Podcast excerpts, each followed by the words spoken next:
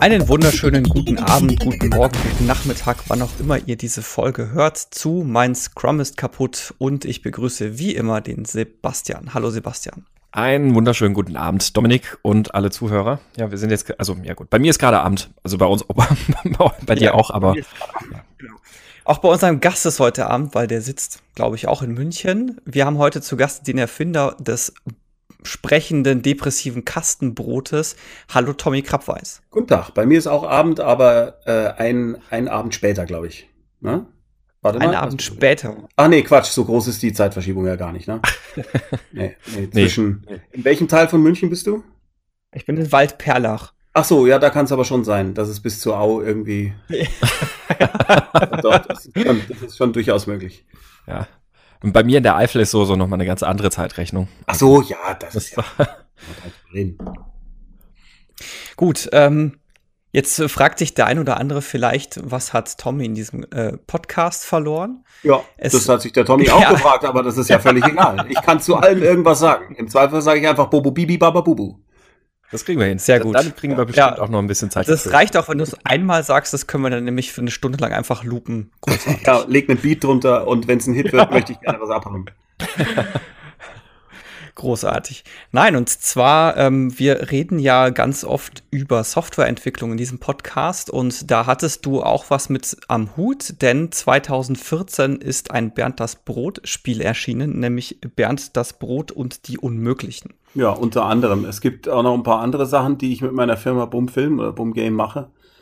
Insofern, äh, ja, es ist, und äh, aus der Sicht des Kunden ist ja insofern interessant, weil Kunde bin ich ja dann auch noch. Mhm. Genau. Und äh, das wäre jetzt unser Fokus, wäre jetzt zu gucken, okay, wie ist, also wie ist so deine Erfahrung als Kunde mit äh, Dienstleistern oder mit wem auch immer du da zusammengearbeitet mhm. hast? Ja. Weil wir als Softwareentwickler und als Projektleiter und Scrum Master und Product Owner und wie sie alle heißen, mhm. wir haben halt immer nur die unsere Sicht. Klar. Und äh, da ist jetzt ganz schön eben mal auch die Sicht von außen zu bekommen. Mhm. Dann äh, fange ich doch mal damit an. Ähm, Jetzt speziell bei Bernd das Brot und die Unmöglichen, wie kam es zu der Idee und wie ist so von deiner Sicht aus die Auswahl gefallen, mit wem du das machst? Im Zweifelsfall auch mit welchem Publisher du das machst? Also die Idee war äh, eigentlich schon kurz nach der Erfindung von Bernd das Brot war uns klar, dass wir irgendwann da mal ein Game damit machen müssen. Und dass es ein Adventure ist, das äh, bot sich irgendwie an, weil Bernd ja einfach sehr wortreich ist. Ja, und ähm, jetzt nicht unbedingt der Actionheld. Ähm, und äh, die Zusammenarbeit dann mit äh, Chimera, äh, die kam eigentlich, warte mal, wie war das eigentlich? Ich glaube, weil wir den Henrik Lesser kennengelernt hatten bei einer dieser typischen ähm, äh, Games-Förderung-Stehrumchens. Und ähm, das irgendwie wie soll ich sagen, es war der, ein, ein Weg des geringen Widerstandes für uns alle. Wir haben es einfach, wir haben gesagt, komm, dann machen wir das mal. Es wurde gefördert und wir haben es gemacht. Also total banal, tatsächlich. Also nicht, nichts Spezielles, keine abenteuerliche Geschichte, sondern wir haben es einfach dann getan. Crazy. Jo. Okay, das heißt, ihr habt jetzt nicht irgendwie groß ähm, mehrere Dienstleister nein, angeschrieben. Nein, gesagt, nein, ich mache das mache ich sowieso nicht. Also ich meine, klar, äh, gibt es immer mal Situationen, wo man äh, Angebote vergleicht, aber ich bin überhaupt nicht der Typ, der äh, irgendwas in die Welt hinausbläst und dann mal schaut, was zurückkommt und dann mal guckt, sondern ich muss immer Leute kennenlernen und dann überlege ich, will ich mit dem dieses Projekt machen? Und wenn dann wieder ein anderes Projekt kommt, überlege ich, mache ich das jetzt mit dem oder mache ich es nicht mehr mit dem? Ich bin wirklich sehr, sehr menschenfixiert und überhaupt nicht. Äh, also wie soll ich sagen, natürlich kannst du, ähm, gerade wenn du jetzt, äh, äh, nehmen wir mal an, du machst einen Film, das machen wir ja öfter, und du brauchst Visual Effects. Wenn wir jetzt keine eigene Visual Effects Firma hätten, dann kannst du schon irgendwie drei Leute mal ein Angebot machen lassen. Aber letztendlich äh, trifft man die dann, redet mit denen und ich gucke, ob ich mit denen kann. Und äh, mit dem, mit dem ich am besten kann, äh, wenn der jetzt nicht irgendwie das Doppelte will, dann nehme ich den. Weil Zusammenarbeit und Entspanntheit ist mir wichtiger als äh, ob ich jetzt dann noch den letzten Cent rauspresse und irgendwie besonders billig bekomme. Lebenszeit ist Qualität. Mhm. Jo. Habe ich euch damit jetzt schockiert? Nein. das, äh, so still ja, am fast, anderen Ende. Das, das ist tatsächlich doch fast ein bisschen schockierend, wenn man bei einem Dienstleister arbeitet, dass jemand sagt, ja, also den, äh, äh ich nehme nicht den einfach den billigsten. nee, natürlich nicht. Ich nehme den, mit dem ich am besten klarkomme, den ich nett finde, wo, wo man auch merkt, dass der, ähm, der oder die das, das gleiche Wording irgendwie hat, oh Gott, ein Anglizismus, aber weißt du, dass, dass man verstanden wird, dass äh, wenn ich jetzt, äh, wenn der jetzt irgendwie sagt, ja, ich weiß darauf keine Antwort und ich sage 42 und der weiß nicht, was ich meine, mhm. ist er der Falsche. Mhm. Ja. Mhm. Ja, bei mir kam die Stille jetzt, ich war mir jetzt nicht sicher, ob Sebastian jetzt eine Frage stellen will oder nicht. Es klang in der Leitung. Es müssen hier, muss ich ähm, nicht für Stille rechtfertigen. Ich bin das gewöhnt. Auf der, ähm, auf der Amazon-Seite steht ähm, bei der Produktbeschreibung, dass das ausgedacht und geschrieben von den Machern von Bernd das Brot, mhm. also vermutlich unter anderem von dir genau. ist. Wie stark warst du da tatsächlich involviert? Also, ähm, anfangs relativ viel und dann im Mittelbereich nochmal, aber im Großen und Ganzen hat der Co-Erfinder von Bernd das Brot, der Norman Köster, äh, mit unserem damaligen ähm, Dramaturgen Sebastian Voss dieses Spiel gemacht, also zumindest die Inhalte. Gepixelt wurde es ja dann eben von Chimera. Und ähm, es ist so, dass also Norman ist ja auch das Vorbild für Bernd das Brot gewesen bei der Entwicklung von Bernd das Brot. Insofern lag das relativ nah. Und solche Dinge wie Kampflamas äh, und äh, äh Rock, Rockererpel, die können eigentlich meistens nur von Norman kommen. ja. Und wie, ging das dann? Ähm, also genau, also die Entwicklung hast du gerade gesagt, das lief dann im Grunde genommen bei Chimera. Also ihr habt ja jetzt nicht bei euch in der Boomfilm GmbH da irgendwie Leute angestellt, ne? Ähm, äh, nein, wir haben aber, wir haben äh, die ganzen Entwurfszeichnungen äh, und alles das, das kam eigentlich von uns. Ah, also, und mhm.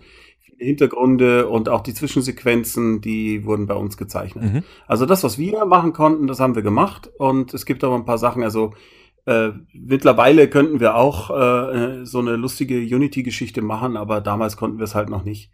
Und da ist es dann immer sinnvoll, wenn man vielleicht Leute fragt, die das können. Mhm. Ja, hm. De definitiv. Ähm, gut, und dann, also wie, wie hat sich dann der, so ein bisschen der Entwicklungsprozess gestaltet? Also wie, wie ging das dann denn los? Also vor allem, ähm, du hast gerade gesagt, jetzt naja, so in der Startphase warst du im Grunde genommen mit dabei und danach ähm, ein bisschen weniger. Wie war das? Aber ich habe es ja, ich, ich hab's ja mitbekommen. Ja. Und äh, es war schon so, dass äh, Norman Sebi und Chimera sich äh, ziemlich gerieben haben zwischendurch, weil ähm, wir hatten halt dann diese große, weißt du, dieses riesige, für, für, für, für, für Point-and-Clicks brauchst du ja monströse, monströses Paperwork einfach. Ja, das ist einfach unfassbar, wie viel Papier, wie viel Telefonbücher du mit Story und äh, mit Antworten und äh, bla bla vollschreiben musst. Und äh, die beiden hatten sich halt Rätsel überlegt und irgendwann kam dann äh, von Chimera äh, bestimmt auch sehr, sehr oft gerechtfertigt, das will ich gar nicht äh, äh, falsch darstellen. Ja, das geht so nicht. Oder das ist zu aufwendig. Mhm. Ja. Und ähm, das ist halt halt immer so der Moment, wo, wo man als Autor dann sagt, ja, aber das ist doch, nein, aber das kann man doch jetzt nicht einfach so einfach machen. Nein, das geht nicht, nein, das muss so sein, das muss so sein, das muss so sein. Und da äh, sind äh, Sebi und Norman und Chimera dann schon ab und zu zusammengerasselt, weil, naja, im Endeffekt äh, dafür, dass das Ding so gut wie möglich wird, ja, auf beiden mhm. Seiten. Ähm, und da musste man wirklich überlegen, okay, alles klar, wir haben nicht so viel Geld, was lassen wir denn jetzt weg? Was lassen wir denn weg? Dafür kriegen wir das. Ja, das war eigentlich so das Aufwendigste. Was wir auch in der Brummfilm gemacht haben, war die ganze Musik, äh, die Sprachaufnahmen und das Sounddesign. Mhm. Es kam auch alles von uns, ja. Und im Endeffekt äh, kam es dann raus.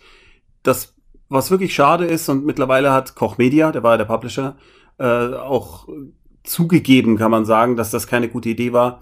Die dachten, so eine Art von Game muss ein Boxed Game sein, das im Saturn steht und es muss eine geile Schachtel haben. Und äh, die äh, Point-and-Click-Fans, die wollen Boxed Games mhm. haben. Mag sein, dass da ein oder zwei das haben wollten, aber äh, die konnten es dann auch kaufen. Aber im Großen und Ganzen war es damals schon so, das hätte dringend, dringend, dringend mobile sein mhm. müssen. Da, also gerade jetzt, ähm, wenn du dir anguckst, was auf Tablets alles passiert, also das war wirklich wahnsinnig hohl, eine wirklich selten dämliche Entscheidung, das nicht äh, sofort auch auf äh, Mobile-Plattforms rauszubringen. Und das hat dem äh, Ding eigentlich im Wesentlichen das Genick gebrochen. Weil wir konnten ja mit dem Game nicht so äh, wie Dedelic oder so ähm, auf eine, auf eine Fanbase äh, von Gamern zurückgreifen, sondern wir mussten erstmal jedem Einzelnen sagen, schau mal, da gibt's ein Spiel. Und das hat wirklich überhaupt gar nicht funktioniert. Also es wusste einfach keiner, dass es das Spiel gibt, außer denen, denen wir es auf der Gamescom persönlich gesagt hatten. Das heißt auch, dass du ja. für bei der oder dass ihr bei der Entscheidung, auf welchen Plattformen erscheint es, hattet ihr da gar kein Mitspracherecht oder wie ist das zustande gekommen? Naja, du hast, du hast natürlich ein Mitspracherecht, aber kein Veto. Und es geht dann schon nochmal darum, äh, portieren wir das Ding jetzt nochmal, das kostet dann nochmal 10 oder 15.000, machen wir das oder machen wir es nicht? Wir sind sowieso schon total über Budget ähm, und äh, die Bumfilm hat wahnsinnig viel Geld da in dieses Ding reingepumpt, also zumindest für unsere Verhältnisse viel. Pumpen wir jetzt noch mal was rein, obwohl der Publisher sagt, du, pff, nee, also wir, hm, uns reicht das eigentlich so, wir glauben, das ist genau die richtige Idee, wir machen eine total geile Schachtel. Die ist ja auch geil. Das ist ja wirklich eine Brotdose. ja, das ist ja richtig cool. Das ist eine Metallbrotdose äh, und du kannst sie wirklich verwenden, um dort äh, alles Mögliche, hin und her zu tragen und daraus zu essen. Aber ähm, es wäre halt auch schön, wenn Leute das nicht nur gekauft hätten, weil sie da ein Brot reintun können, ist sowieso schon eins drin, sondern weil man da halt ein Spiel spielen kann. Und ja, das ist sehr traurig, dass es nicht funktioniert hat. Und jetzt hinterher dann nochmal zu sagen, äh, komm, wir, wir schmeißen jetzt nochmal 15.000 Euro dem Spiel hinterher und schauen dann mal, ob's jetzt, so viele Jahre später, vielleicht als, äh, äh, als Mobile Game funktioniert. Also das. Vor allem ist es auch so, äh, das darf man nicht vergessen, mir gehört ja Bernd das Brot nicht. Der gehört ja dem Kinderkanal. Mhm. Das heißt, ich muss auch Lizenzgebühr bezahlen mhm. für meine Erfindung. Das ist ein bisschen verstörend, aber so ist es halt nun mal. Und ähm, wenn ich jetzt also dann auch dem Kika nochmal Geld gebe und dann Chimera nochmal Geld gebe und wir es dann rausbringen, und dann wieder klein, keiner draufklickt. Also da mache ich dann lieber was anderes. Mhm. Mhm. Weißt du? So der ganze Entwicklungsprozess, wie, wie lief das denn dann so ab? Also, ähm, also hab, habt ihr in regelmäßigen Intervallen dann immer wieder irgendwie, ja, also es gibt, ähm, um, um sozusagen nochmal kurz den Bogen zu spannen in der Hinsicht. Also ich hatte vorhin schon mal den Begriff Agilist irgendwie verwendet. Ähm, so agile mhm. Softwareentwicklung, die Idee dahinter ist eben immer zu sagen, naja, wir arbeiten hier eng mit dem Kunden zusammen und in regelmäßigen Intervallen, also kurzen Iterationen, präsentieren wir dem Kunden dann auch immer ein neues Inkrement dieses Produktes, das immer voll funktionsfähig ist und er kann jederzeit eben sagen, guck mal, das, das gefällt mir gerade so nicht oder das hier gefällt mir sehr gut und wir, wir lassen das Feedback sofort wieder einfließen. Wie lief das denn dann so äh, bei euch ab?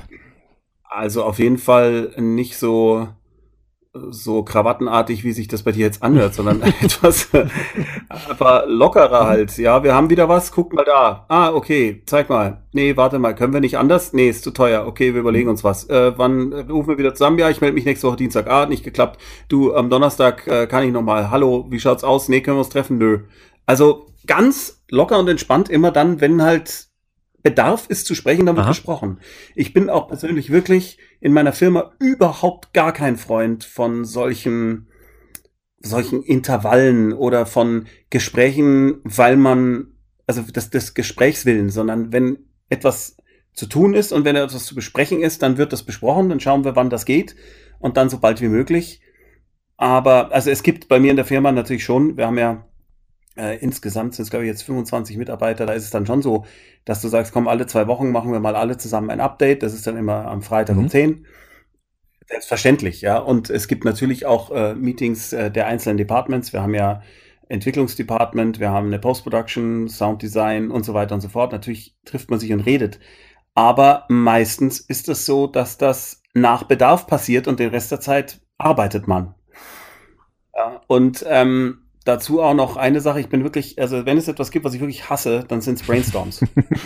das ist für mich, das ist die absolute Hölle in Bund für mich, Zeit damit zu verschwenden. Weißt du, du, äh, du hast irgendwie, nehmen wir mal an, also im schlimmsten Fall, hast du nach 10 Minuten oder vielleicht nach 30 Minuten von mir aus eine geile Idee. Alle lachen und sagen, ey, das ist ja total cool. Und ich sage, komm, okay, ich schreibe das jetzt. Und dann sagt irgendjemand, nee, warte mal, ähm, lass uns noch mal neu denken. Dann, dann denke ich mir, ja, du kannst jetzt neu denken, aber das kannst du jetzt in deinem Büro machen, weil ich muss jetzt arbeiten. Und zwar schreibe ich das jetzt, weil es ist eine gute Idee. Und wenn einem dann beim Schreiben auffällt, dass man da was verändern muss, äh, was ja immer so ist, dann ist das ja auch in Ordnung. Aber Ich möchte gerne etwas schaffen. Ich möchte etwas mhm. herstellen und nicht darüber reden, ob wir etwas herstellen und wenn ja, ob es vielleicht eine scheiß mhm. Idee ist. Ja, da verliere ich einfach mhm. zu viel Zeit. Und äh, Effizienz ist mir wirklich, also Freude an der Effizienz ist mir und auch meinen ganzen Kollegen extrem mhm. wichtig. Also das hat auch ähm, im Umkehrschluss ist es auch so, wenn wir zum Beispiel ins Tonstudio gehen, weil wir jetzt für die Hörspielserie, die wir gerade gemacht haben, Musik brauchen, dann spielen wir die halt ein, komponieren wir die und spielen die dann auch jetzt. Da wird nicht vorher überlegt, ja, welchen Stil und was könnte man denn? Ja, lass uns mal überlegen, naja, weißt du, sondern wir kennen uns schon so lange und äh, bei Ghost Sitter, bei dem Hörspiel, geht es eben um einen 40-jährigen Jungen, der eine Geisterbahn geerbt hat und alle Geister sind echt. Dann hast du so ein ungefähres Gefühl, ja, das hat ja irgendwie so was Rummelplatziges vielleicht im Sound und äh, wir können sowieso bestimmte Instrumente spielen, haben bestimmte Instrumente da und andere nicht. Dann stellen wir uns hin und machen das. Ganz effizient und konsequent und auch konzentriert aber äh, nicht so Werbeagentur-gehirnig mhm. oder so, weißt du? Es gibt bei uns keine, es macht niemand vorher eine PowerPoint und sagt, wir haben uns da folgendes überlegt und äh, wir machen jetzt erstmal eine Pre-Cooldown-Phase und dann machen wir die Heat-Up-Phase und dann äh, machen wir die äh, Go-to-the-People-Phase und dann kommt die Cooldown went to the people but failed Phase. Ja, das, das gibt es alles bei uns einfach nicht. Weil wir gerne Sachen machen ja. und nicht drüber reden. Das ist übrigens, also äh, ganz, ganz, ganz kurz, also ver verstehe mich nicht ähm, falsch mit dem, was ich vorhin meinte. Also die Idee dahinter ist halt eben spätestens in gewissen Intervallen, ähm, aber ganz klar im Fokus steht eben auch bei, bei diesen agilen Arbeiten halt wirklich dieser kontinuierliche Austausch mit dem Kunden. Also genau das, was du eigentlich gerade auch gesagt hast, ne? dass man eben wirklich möglichst immer einfach zusammenkommt, gemeinsam über Sachen eben drüber schaut. Und auch was du jetzt gerade eben gesagt hast, das passt halt wirklich perfekt auch in diese Denkweise, nämlich nicht irgendwie groß drumherum sprechen und planen und Konzepten und sonst was, sondern Dinge machen und echte Ergebnisse ja. produzieren. Ja. Weil man dann immerhin am besten messen kann und rausfinden kann, ja, funktioniert das denn? Also geht das in die richtige Richtung? Ist das das, was wir uns vorstellen? Das, genau, ähm, das super. Aber ich wusste nicht, dass es da ein Wort dafür gibt. Ich nenne es Arbeiten, aber äh, völlig in Ordnung, wenn ihr das Agilitätsskrotum nennt. Ja, manchmal muss man es äh, anders nennen, damit, äh, so, damit so dieses shiny new irgendwas äh, ja, ja, Emblem absolut. äh, wir, haben, wir haben vor kurzem für eine Agentur so ein Erklärvideo gemacht. Die sind ja jetzt gerade total hip, mhm. ja. Diese äh, ganz mhm. simpel animierten aber dann doch eigentlich aufwendig animierten, aber simpel aussehenden äh, Erklärbär-Videos. Und was da teilweise an so, ja, muss man sagen, an so Agentur-Bullshit so rüberkommt, das ist manchmal schon mhm. wahnsinnig lustig. Ja. Also das, das, das, das Witzige ist, es gibt ja dann immer da auch coole Leute und es gibt halt Leute, die stehen halt auf sowas. Und äh, die Leute, die dann auf sowas stehen, mit denen, also die, es fällt mir total schwer, das ernst zu nehmen. Das muss ich einfach mal sagen. Es fällt mir total schwer, weil es, weil es so, äh, naja, es ist so, es sind so wahnsinnig viele Worte für ganz einfache Dinge wie Digitalisierung ist mhm. wichtig. Mhm. Ja, und das ist unglaublich, da kannst du eine halbe Stunde mhm. drüber reden. Und eigentlich immer nur diese drei Worte. Denken, dabei aber 80.000 Millionen Worte sagen, so wie ich jetzt gerade in diesem Podcast. Also wir haben ja noch eine halbe Stunde Zeit, also wir können jetzt doch über. Nein, Quatsch. Ja, äh, du, hast ja, du hast ja Effizienz angesprochen. Äh, mhm. Jetzt, äh, die Bundfilm sitzt ja in München. Ja. Wo sitzt oder wo sitzt denn Chimera? Äh, Chimera sitzt am Sendlinger Tor. Ah, okay, also auch in München. Das heißt, auch in München. Ja, ja, aber das ist mittlerweile ja überhaupt kein Problem mehr, wer wo sitzt, so wirklich, ja. Also ins Zeiten von Skype und Co. Also äh, unsere Visual Effects Firma, die Big Hug FX zum Beispiel, die macht ja fast nur Jobs für Hollywood-Filme, also für, das jetzt war, ähm, na, Magnificent Seven, da haben wir irgendwie 300 VFX-Shots gemacht für den Film. Ist lustig, ne, dass du 300 VFX-Shots für einen Western brauchst, aber es ist tatsächlich so. Und ähm, da ist es auch so, da wird also ganz viel über Videokonferenzsystem gemacht und äh, du schickst die, die, die, du kannst die, die, die, die Videos hochladen, die können da hin und her scrollen und äh, du kannst scrollen und du kannst ähm, Sachen einkreiseln und sagen, schau mal hier. Und das funktioniert absolut super und das ist schon okay, wenn, wenn du auch die Möglichkeit hast, dass Leute da sind.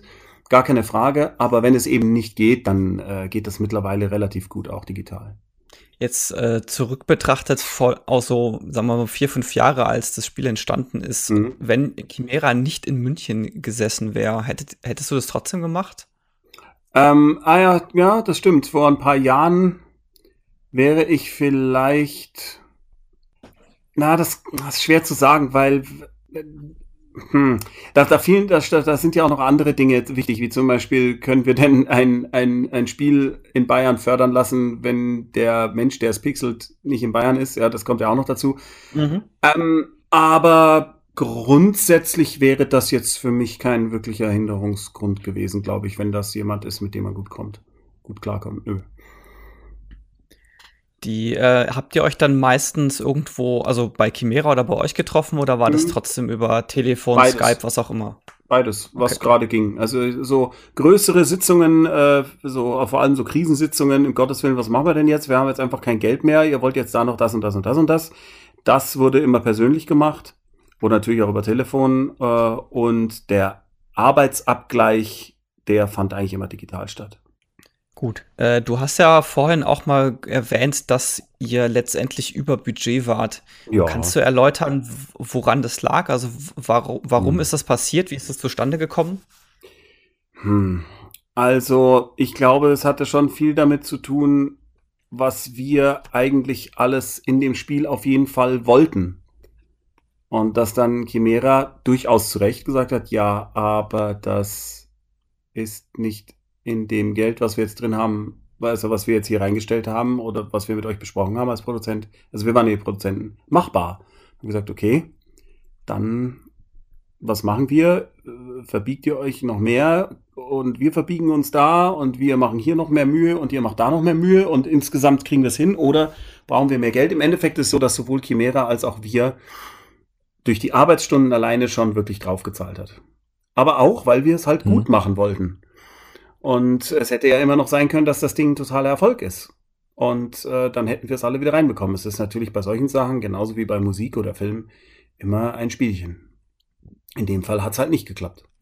Das Projekt war so dann, also war das als, als Festpreisprojekt angeplant? Nee, ne? Als Festpreis also Fest, Festpreis heißt, man, man vereinbart vorher einen festen Umfang und einen festen Preis und egal was kommt. Naja, wir haben natürlich, wir haben natürlich mhm. ein, ein Budget verabschiedet, von dem wir alle dachten, das kriegen wir dafür hin. Und haben dann festgestellt, das kriegen wir dafür nicht hin. Dann müssen wir also alle mehr investieren oder das Spiel ist halt nicht so gut, wie wir gerne hätten. Wie früh habt ihr das gemerkt, Und, äh, dass das nicht so ganz zusammenpasst ähm, dann mehr? Ich würde sagen, ab der ähm, in dem äh, in der tatsächlichen Produktion in dem letzten Drittel hat man schon gemerkt, Moment mal, also wenn wir das jetzt alles noch machen wollen, puh, das wird irgendwie, mhm. das wird irgendwie eng. Und äh, ich glaube, es kam auch so ein bisschen dazu, Chimera hatte zu dem Zeitpunkt, äh, machten die gerade noch so ein Angry Birds Ding, ein ziemlich aufwendiges und hatten dann auch einfach das Problem, äh, das, das Personal da irgendwie noch abzuzwacken, weil die bei diesem riesen Ding, was ich total verstehen kann, da hing einfach wahnsinnig viel dran, dass das total, total, total geil, geil, geil, geil wird. Äh, und äh, für uns äh, entstand dann so der Eindruck, vielleicht stimmt es auch gar nicht oder vielleicht auch nur zum Teil, äh, äh, naja, dass das kleine Bernspiel dann natürlich droht hinüberzufallen. Oder zumindest war das bei uns so, dass wir dachten, es wäre so oder und dann halt gesagt haben, ja, aber wieso meldet sich denn, warum ist denn das und bla, bla, bla. und mi, mi, mi, mi, mi, äh, aber jetzt wollen wir doch das noch und jetzt wollen wir noch das. Und da, da wurde es dann eben so im letzten Drittel wurde es dann eben wirklich, da war dann wirklich Crunch-Time angesagt und dann ging mhm. das Geld auch noch aus. Aber ich muss immer wieder sagen, das liegt vor allem daran, dass wir eben nicht gesagt haben, tja, wenn uns das Geld da ausgeht, dann lassen wir das halt weg und lassen das weg und machen es kürzer und die Idee geht halt dann auch nicht, sondern Chimera und auch Bumfilm haben gesagt, dann machen mhm. wir es eben trotzdem. Und das muss man halt für sich entscheiden. Wenn man was machen will, was so geil ist, wie es irgendwie geht unter den Umständen, dann verliert man natürlich unter Umständen auch mehr Geld. Aber die Alternative, dann etwas zu machen oder etwas rauszubringen, wo wir alle gedacht hätten, also, naja, für, die, für das Geld ist es okay, das hätte ich, äh, das hätte niemand von uns gewollt. Würdest du das jetzt so nochmal machen? Klar, Logo. Wenn es irgendwas ist, was geil ist, und wo man sagt, da haben wir jetzt alle Bock drauf. Selbstverständlich, du machst es ja im Fernsehen, im Film die ganze Zeit so. Natürlich nicht, dass du dauernd über Budget bist, das meine ich damit nicht, sondern dass du das Prinzip, das Prinzip Hoffnung verwendest, weil du immer sagst, okay, dieses Ding, das ist, hat wirklich die Chance, das könnte jetzt funktionieren. Schau, ich habe einen Kinofilm gemacht, Mara und der Feuerbringer, der im Kino gefloppt ist, weil ähm, niemand wusste, dass es den Film gibt. Das ist immer ein bisschen blöd, wenn das keiner weiß. Und ähm, trotzdem haben wir natürlich vorher gedacht, das hat, dieses Ding hat die Chance, dass es richtig knallt.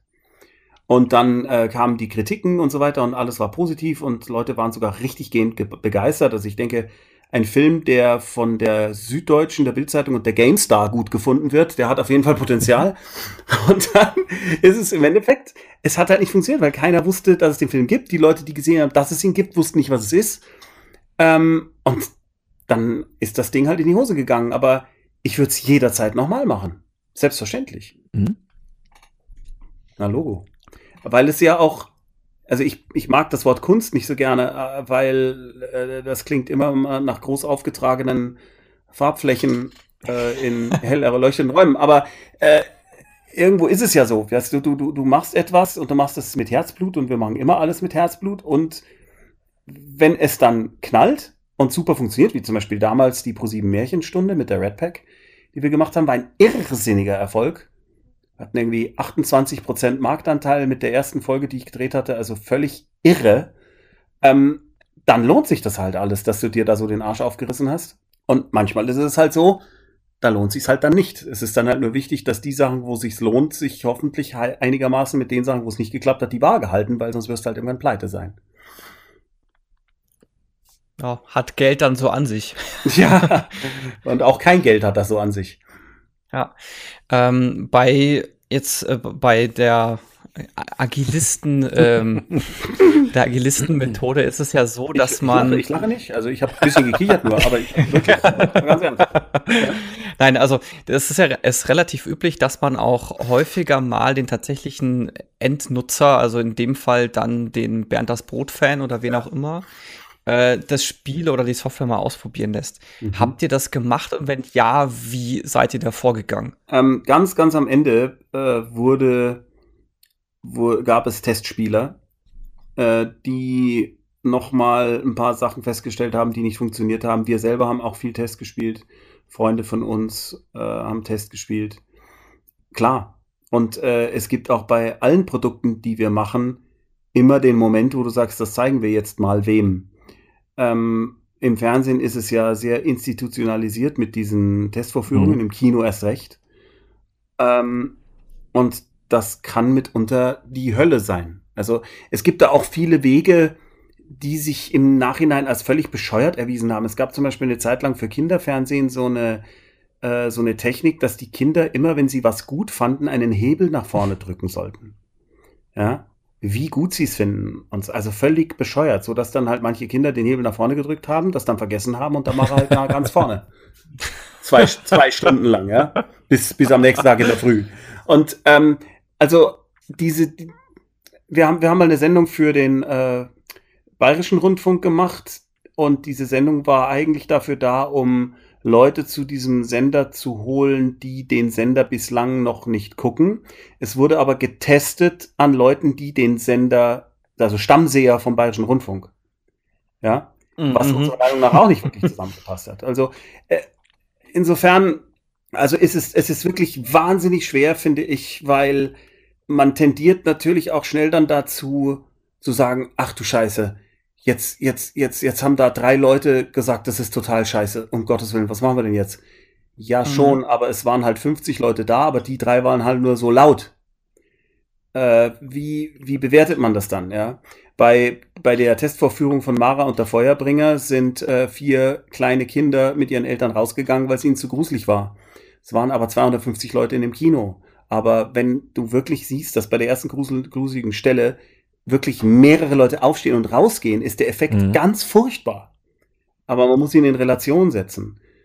Oder ein nächstes Beispiel ist, wenn ich Bücher schreibe, ist es immer so, dass ich ähm, entweder schon während dem Schreiben bestimmte Kapitel Leute lesen lasse und dann Fragen stelle ganz dezidiert und sage, also Sachen, die ich mich frage, ist diese Figur zu unsympathisch? Glaubt jemand versteht das und das? Ist der Gag zu abgefahren?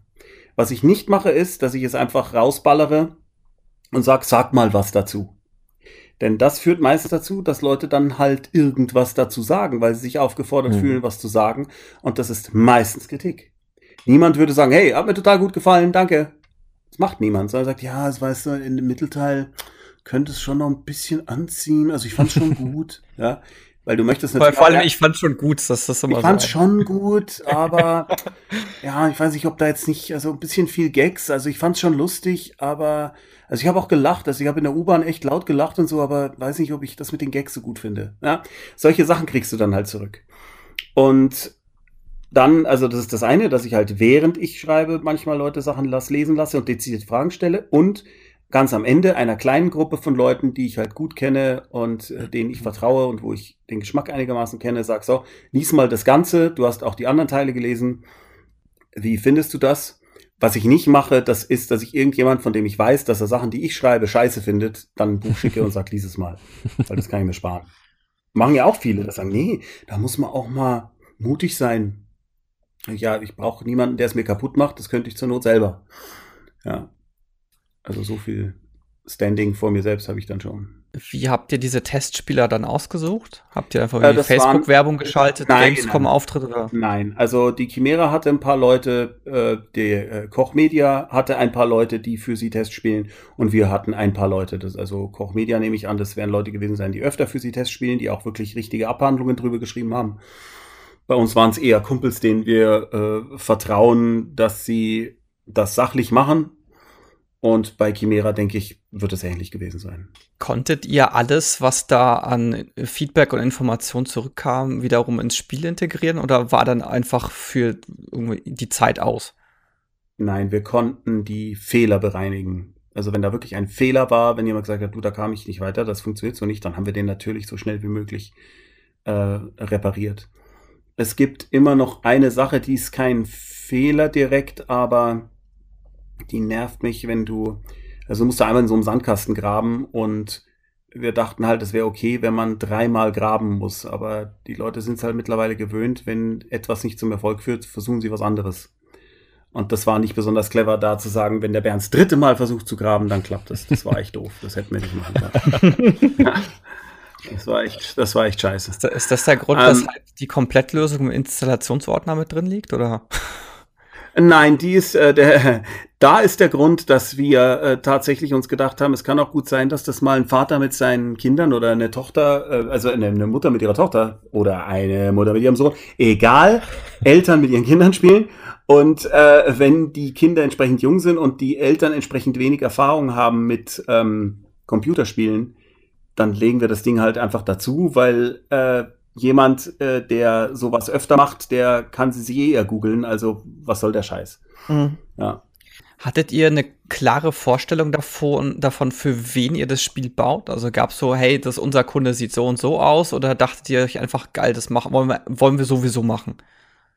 Wir haben darauf geachtet, dass das Spiel so ist, dass Kinder die wesentlichen Dinge verstehen können und äh, auch so, dass es nichts im weitesten Sinne Jugendgefährdendes beinhaltet, wo du, also wo, wo was Kinder verstört zurücklässt. Das ist ja klar. Aber im Großen und Ganzen ist Bernd das Brot ja genau das. Der ist ja ein All-Ager. Mhm. Also die, die Kinder denken, ui cool, das ist für Ältere. Die Älteren denken, das ist ja eigentlich für Kinder, aber alle denken irgendwie, ist das cool, das ist ja für mich. Ja.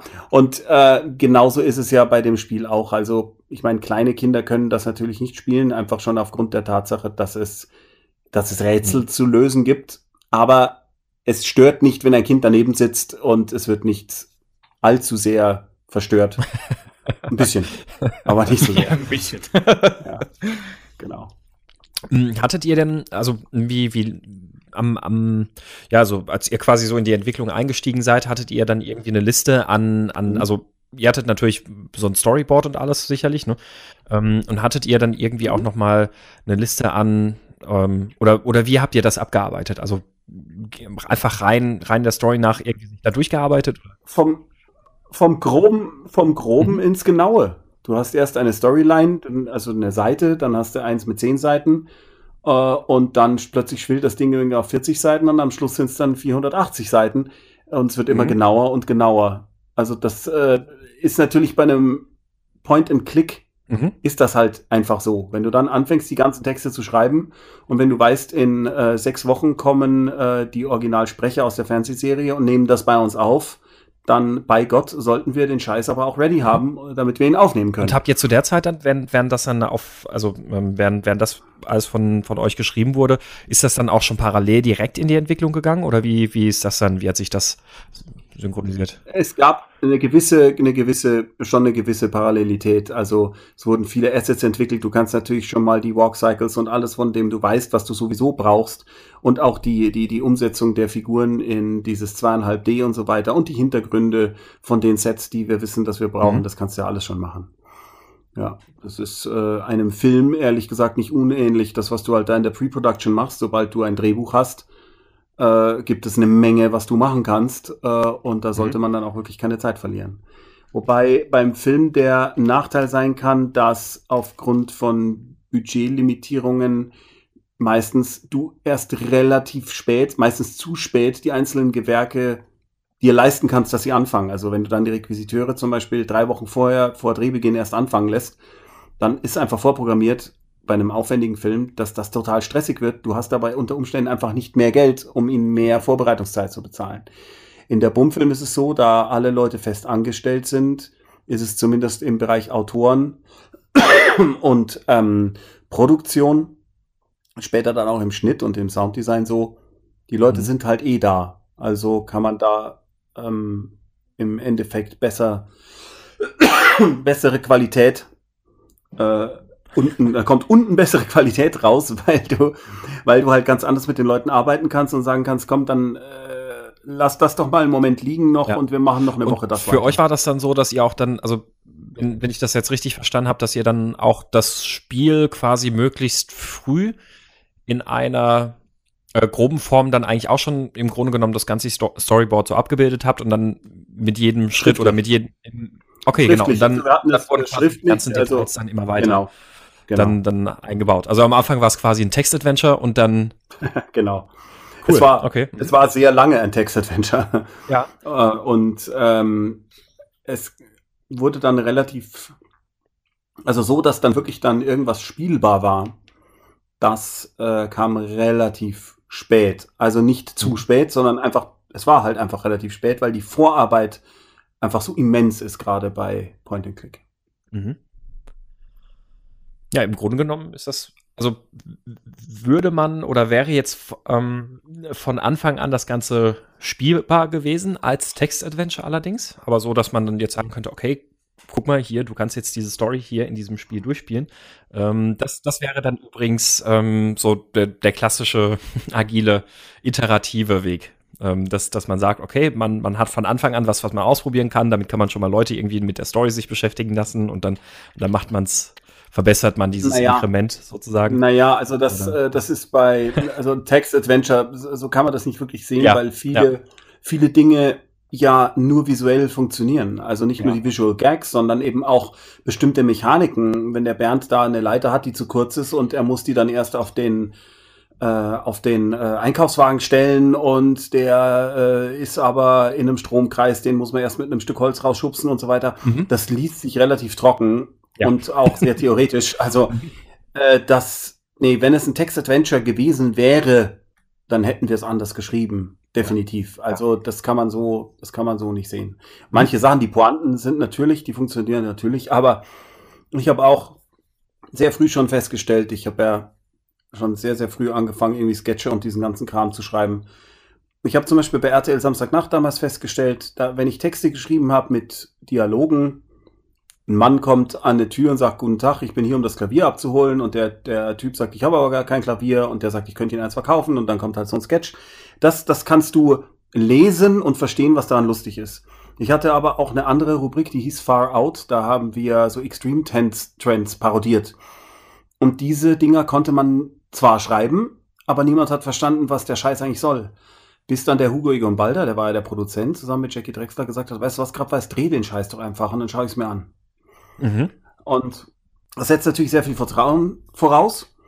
Aber wir haben festgestellt, dass wir damit eigentlich immer am besten fahren, dass Leute uns engagieren, weil sie wissen, dass wir etwas machen, wie wir es machen. Dann kriegen wir einen finanziellen Rahmen. Und in diesem Rahmen versuchen wir das, was wir machen, wie wir es machen, so geil wie möglich zu her äh, herzustellen.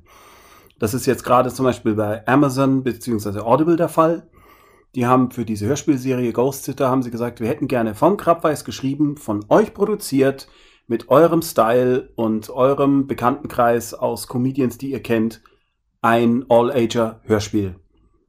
Dafür haben wir dieses Geld. Haben gesagt, okay, dafür können wir das machen und es wird total geil.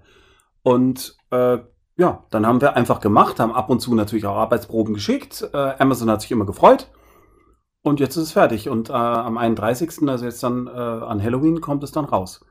Das ist für uns, ich meine, das ist für jeden der Idealfall, gar keine Frage. Aber ähm, gerade wenn es um Humor geht, muss ich sagen, ist das Vertrauen wirklich, wirklich essentiell.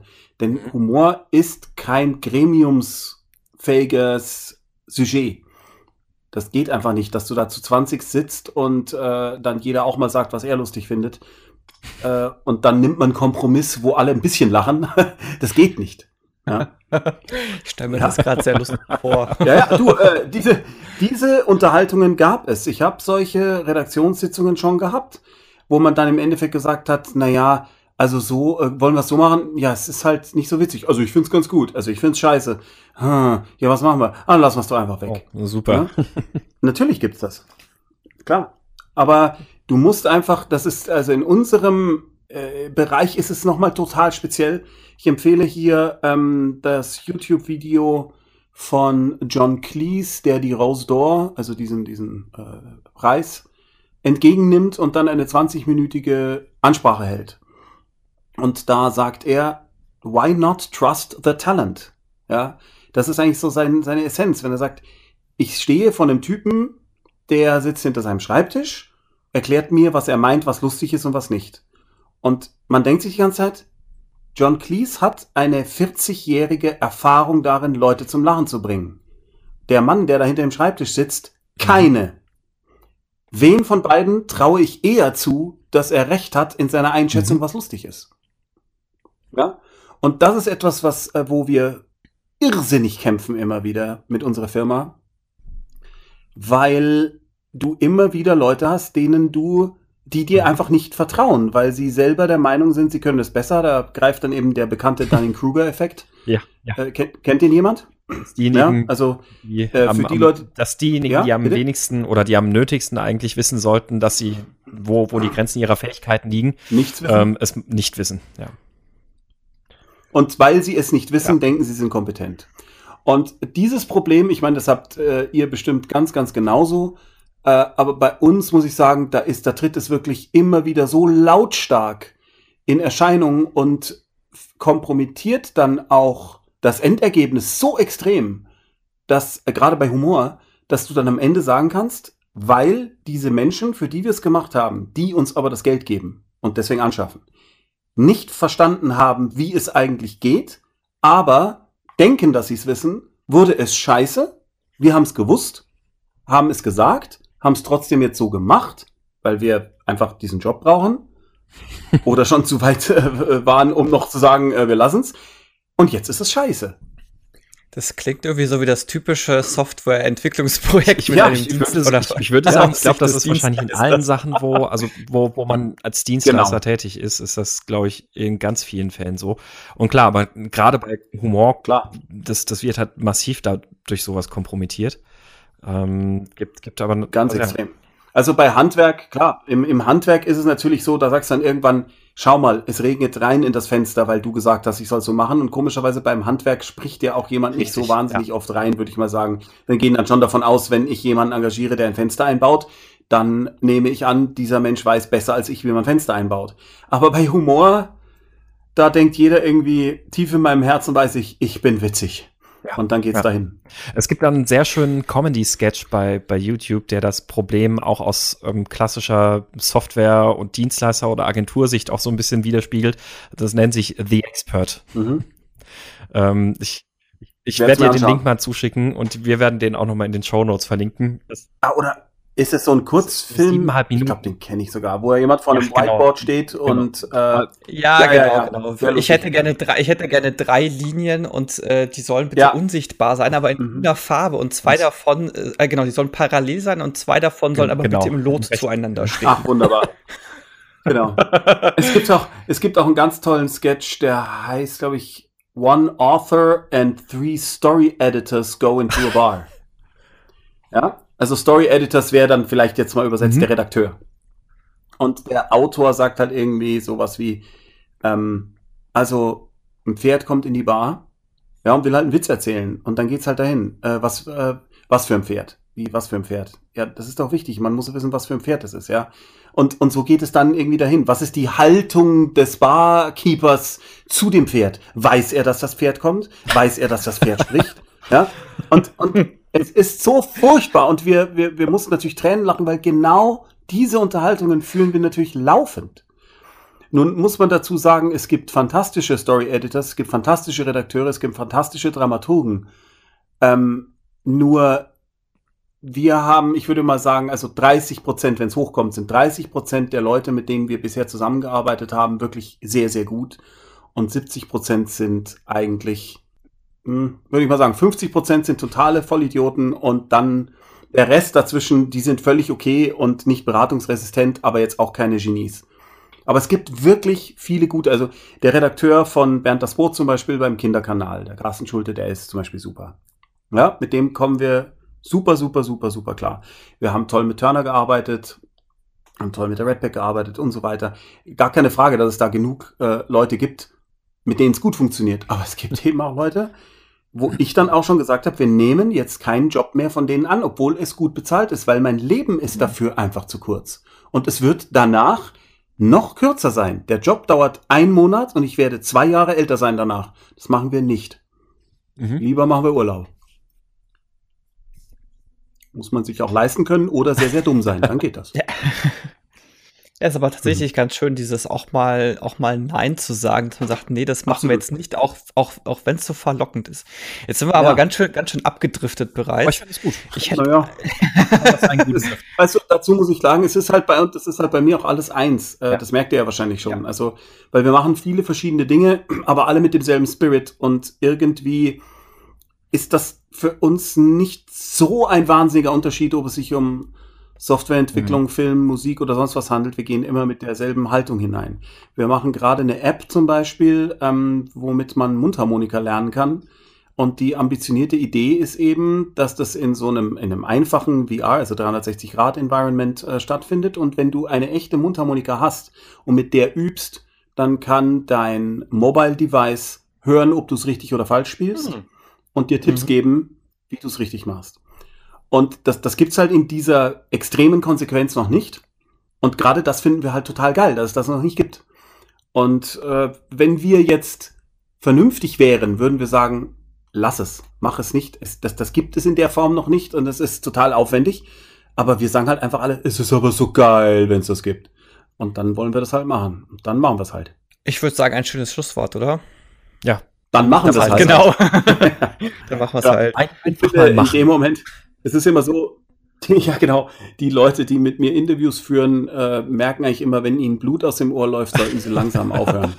Ach, ich, äh, ich, ich bin es gewohnt, als Gamer Kopfhörer zu tragen. Von daher, ich könnte es jetzt doch stundenlang weitermachen. Also. ich kann leider, mir, mir versagt leider tatsächlich jetzt auch langsam der, äh, die Stimme, das Antibiotika. Ich äh, muss, glaube ich, einfach ja, noch mal ein bisschen nachlegen. Oder mich hin. Und ein bisschen Eis auf die Mandeln schütten, ne? Eis auf, das ist ja das Geile, ne? Äh, wenn du, äh, wenn du die Mandeln operiert bekommst, dann darfst mhm. du mal Eis Ach so, bei einer Mandelentzündung nicht. Wenn du, äh, bei einer, äh, ich glaube, bei einer Mandelentzündung bestimmt auch. Also ich werde es jetzt auch gleich probieren. Aber ich bekam mal als Kind die Polypen rausgenommen und äh, da waren in dem Zimmer lauter Leute, die Mandeln operiert bekommen hatten und die haben alle Eis gegessen und ich nicht. Wahrscheinlich, weil man sich äh, das einfach so wahnsinnig schwer nur durch die Nase ziehen kann. Ich stelle mir das als Kind super vor. Mama, ich will auch Mandelentzündung. ja, genau, genau. Nehmt mir die Mandeln raus, bitte. Ich will auch dieses unglaublich äh, äh, billig aussehende Vanilleeis, was es hier im Krankenhaus gibt. Ja. Äh, ich hoffe, also ich hoffe, äh, es war einigermaßen erhellend und nicht total Nein, verwirrend. Nee, ich fand's ja. super. Ähm, also, also super. ich fand das auf jeden das Fall auch schön, vor allem jetzt auch nochmal unabhängig von dem Spiel, auch gewisse Parallelen dann doch nochmal zu entdecken, mhm. auch zwischen dem, was, was du und ihr so üblicherweise auch macht und mit dem ihr zu tun mhm. habt.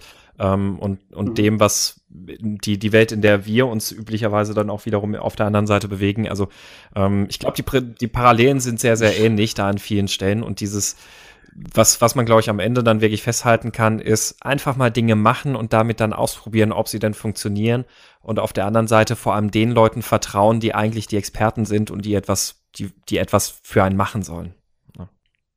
Genau. Und dabei immer gucken, dass man ja. mit den Leuten persönlich auch kann. Und wenn man das, wenn man das einfach mal so macht und äh, nicht so viel Bedenkenträger um sich herum hat, dann ist das meiner Erfahrung ja. nach eigentlich der beste Weg. Auch wenn es mal floppt. Dann war der Weg dahin wenigstens schön. Und man hat für den nächsten Weg dann gelernt. Ja. Genau. Ja, definitiv. Oh mein Gott, haben wir viel gelernt. Gut. Dann äh, vielen herzlichen Dank. Ja, also vielen Dank, dass du dabei warst. Und sehr, sehr gerne. Auch an die Zuhörer, wie üblich, vielen Dank. Und wenn es euch gefallen hat, hinterlasst uns gerne Sternchenwertungen bei iTunes, Facebook und wo auch immer man uns sonst noch bewerten kann. Kommentare auf Twitter, Facebook, auf der Seite und auf unserem Slack-Kanal. Den findet ihr unter meinscrumiskaputt.de slash Slack. Das war's für diese Woche. Auch Sebastian an dich, schönen Abend noch. Und genau, schönen Abend euch allen und Tommy, dir nochmal vielen herzlichen Dank. Sehr gerne. Bis bald. Ciao. Bis dann. Ciao. Ciao.